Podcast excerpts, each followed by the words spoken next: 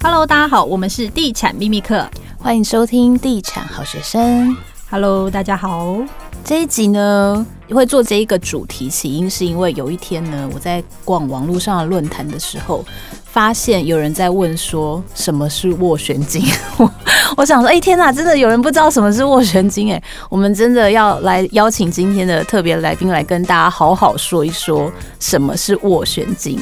Hello，新一房屋一零一店的店长蔡康桥又邀请到你来喽。Hello，主持人好，大家好。好，那我们就立刻开宗明义的跟大家解释一下斡旋金到底是什么，呃，要约书又是什么，这两个差异性在哪里？好，其实斡旋金就有点类似日本的首付金。它其实就是我们支付一个价金或者是票据，来向屋主表达有诚意要购买这个房子的意思。那邀约它的差别在在于，买方他不需要去付这个现金，但是斡旋它。假设我们付十万元，我们的赔偿的一个反悔，就是假设屋主同意了，我们赔偿的金额就是十万元的一个现金。那假设三十万，它就是三十万。但是以邀约书来讲，它会是以合约价的百分之三作为罚则。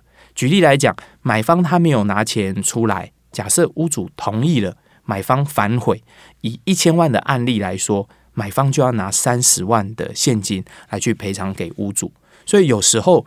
邀约的效益，其实他赔偿的金额都会比斡旋还来得更高，但是没有看到现金，又要赔，又要有那么高的罚则，那两者的一个差异就出现在这个地方。那我们普遍在实物上面都会是拿十万块的斡旋来跟屋主表达诚意，但是也有像总价很高的房子，例如一两亿的房子，我们可能会开到三百万或五百万的票这样子。嗯，所以像你刚刚提到说，斡旋金是十万块的部分，是不管总价多少的房子都是十万块吗？还是如果我比较贵的房子就需要多付一些呢？其实金额的部分没有一定的限制，但是如果针对总价比较高的物件，其实假设我的房子是十亿的土地，你拿十万块给我，我会觉得你。可能是来乱的，没有没有诚意，所以以屋主跟地主的角度来说，他会觉得您应该要展现出您的始祖的诚意来跟我谈这个案子。所以斡旋金其实它代表的一个首付的概念，这个东西如果假设屋主同意了，他就会直接转定金。所以我觉得在金额上面拿捏也是非常非常有技巧的。那你要不要就直接跟大家分享一下，大概多少钱应该要付多少的那个斡旋？呃其实我们在呃中介的实物上面吼，我们都不会超过十万元。那主要是我们呃第一线的业务，假设拿着一百万的现金，我们压力也非常非常的大。但是又又跟又要去跟屋主表达诚意来谈的部分，我们通常都会直接开立票据，在履约保证的票据里面。那有的时候我们会开一层。这样子的一个金额来表示我们的诚意，会比较容易让屋主觉得我们真的是很有意要承购这样子的一个想法。嗯，所以呃，基本上需要付到斡旋的时候，就是已经要进入谈价阶段。是，没错。那这个斡旋金付出去之后，到底是？给谁？给房仲业者吗？还是会给屋主？还是它的流向到底是怎样？好，其实通常这个斡旋金的部分哈，我们会先在呃中介公司这边，然后先做代收。那代收的一个状况，我们会拿给屋主表示诚意。那甚至我们会在斡旋单据上面填写我们要出的价格是多少。还有斡旋金的金额是多少？那如果屋主同意这一笔钱的话，我们就会转为定金。那有的时候，因为现在的买卖交易安全，我们都会办理履约保证，会把斡旋金放到履保里面。那接下来再约定双方签约的时间。对，有时候我们不会直接交给屋主，而是直接放到履约保证。嗯，所以就算这笔买卖还没成立，就已经会有一个旅保的户头可以做这件事情。呃，通常是在签约当下，我们旅保的户头就会成立。对，嗯，那斡旋金到签约这个时间大概多久？好，斡旋金到签约的时程，大概我们都会依双方可以就是配合的时间，那我们会压一个最后的 d a y l i g h t 例如一个礼拜，或者是三天内，或者是有的呃屋主他会要求当天。希望说当天晚上您如果可以来签约，那我才同意这一桩的买卖。所以我们在收斡旋转定金的这个过程，就会约定双方可以签约的时间，那会把它写在我们的斡旋单据上面。嗯，所以如果在什么样的情况下，这个斡旋金会被没收？OK，其实，在我们表达诚意购买的时候，我们呃中介公司会在找屋主之前通知买方说，这个金额我们等等要去谈喽。那如果您同意，不要把这个。就是斡旋，你还是同意出这个价格，没有家人的反对，或者是没有其他的疑虑跟想法同时，我们会去找屋主谈。当下如果屋主签收了，我们就会转定金，会用这样子的方式先跟买方通知清楚。我们转为定金之后，就代表它有它的效力产生。嗯，所以如果突然不想买，那个斡旋金就是会被没收。其实如果假设屋主签名了。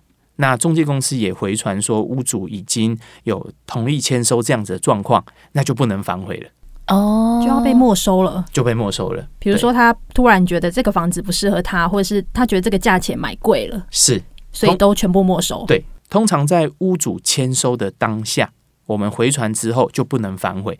但是如果假设是我今天中午写了斡旋。但是屋主要隔三天可能才从国外回来，但这个斡旋还没有送达给屋主之前，买方都有权利随时撤除这个斡旋金。所以被那个没收的斡旋金，就比如说我付十万，就是十万都是给屋主吗？对，哦，是这样。那你有遇过什么样比较特别的跟斡旋金有关的比较争议性的案例，可以跟我们分享一下吗？好，其实。呃，才在两个礼拜前哦，就是有一个预售屋的案件。那这个案件是买方他已经下了斡旋金，那屋主也同意了这样子的金额。但是因为屋主这边针对客变的内容，就是有改格局，三房改两房，他并没有告知买方，所以导致这个买方他买的原本是有两个小朋友要住，结果变成只有一个房间。一个小孩房，那遇到这样子的问题，双方其实又转为定金，这时候就会变成纠纷，然后也有也会出现仲裁这样子的状况。所以，针对于屋况，包括像预售屋有客变，或者是它有什么样子的配备，好的马桶啊，或者是好的一些设备啊、冷气啊、厨具啊等等，这一些都要在下斡旋的当下。说清楚，甚至我们要去了解，如果像中古屋，我们要去了解留置物有什么，甚至交屋期有哪一些细项，避免这个纠纷的发生哦。嗯，所以比如说，如果买的中古屋，看就是有一些比较好的家具家电这些，可能在下斡旋的同时，就要先说清楚这些东西会不会被留下来，因为有时候可能双方就会有一些误解。没错，其实我曾经有一个案例是这样子：买方跟卖方斡旋都确定转为定金，那总价是一个三千多万的一楼。那在签约当下，针对于留置物的部分，哈，有一个桌子。买方他要求你要留下来，但是屋主他说不行，这个屋主这个桌子是绝对不能留下来的。我答应你的桌子是在这个桌子旁边的一个边桌，而不是这个大桌子。所以双方是针对斡旋在要转签约的时候，那产生了一个争议。那其实透过很多的价金，想说针对价格的部分还可不可以再谈一下，或者是说留置物的部分可不可以再谈一下？但是屋主就直接讲，这个是。古董桌，那价值三百多万，它是非常珍贵的木头，它都快在我的房子的总价一成了，我怎么可能留给您？所以有的时候在哦，我们在在讲斡旋或者是在洽谈的这个过程中，留置物这一块真的要非常非常的重意重重视跟注意哦。所以是在斡旋前要先写清楚。这个双方的条件，那是写在合约书上面吗？其实我们会写在那个斡旋单据上面。我们针对屋主希望留下来的东西是什么，买方他一定要把它填写清楚，避免你原本以为他会留下来的，结果全部都拆走。那如果是这个买卖没有成，那这个斡旋就会被退回给这个下斡旋的这个买家吗？是。那它整个流程是怎么做？大概需要几天的时间？好，通常我们下了斡旋后，呃，其实如果假设我们直接出屋主希望的价格，当然双方就是直接会约定签约，会有斡旋金的往返，通常是比屋主的期待还要更低一些些。那屋主就会在斡旋单据上面签退，就是说勾选我不同意出售这个房子。当他勾选完之后，中介要在第一时间回传给买方，然后并且把这个斡旋立即的约定，看今天晚上或者是几天内赶快退回在买方的手上。所以通常从屋主签放弃我不要卖的那个那个时间点开始，我们就要约跟买方约定什么时候赶快去做一个返还。那有的时候不是返还，而是第二次的斡旋，是不是加个价钱再来谈一次啊？等等这样子的来回。嗯，因为之前就有新闻曾经出现那种什么中介带着斡旋跑了啊什么，然后没办法拿回来，那到底要怎样可以避免这样子的情况？OK，其实很多的呃，就是说也不能讲很多了，就是说有的中介公司其实在于人员好的我们讲的素质啊，或者是在人员的呃管控上面，并没有那么的严格，甚至有的是有债务问题。的第一线的一个人员，他可能会去呃收了很多的斡旋金，但是就真的跑路了。那其实买方就会求助无门，所以我想这一块哈，透过啊、呃，例如说好的中介公司、有品牌的中介公司，或者是直营有上市柜的公司，都会有总公司出面来协助处理，避免买方的权益受损。哦，就算下面的人跑了，你还可以就是找公司就对了，对对对，跑得了和尚跑不了庙的概念是对了。那有没有那一种，就是呃，买方都已经确认，然后下斡旋也 OK 了，但是后来屋主反悔的，有没有这一种人？突然说，哎、欸，我爸爸说不能买这卖这个房子，不能卖，对，有。其实爸爸托梦说不能卖。